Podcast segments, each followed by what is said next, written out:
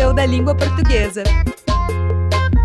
Você sabia que o Museu da Língua Portuguesa tem um centro de referência onde o visitante pode pesquisar parte do conteúdo de sua exposição principal? Neste espaço, que fica no saguão B do museu, também é possível utilizar os computadores disponibilizados ao público. Além disso, podem ser consultados livros de autores como Jorge Amado e José Saramago e também sobre línguas e culturas indígenas, temas da atual mostra do Museu da Língua Portuguesa Nye Emporã, Memória e Transformação, que foi inaugurada no dia 12 de outubro. O centro de referência funciona de terça a sábado das 10 às 12 horas e das 13 às 17 horas. A entrada é gratuita.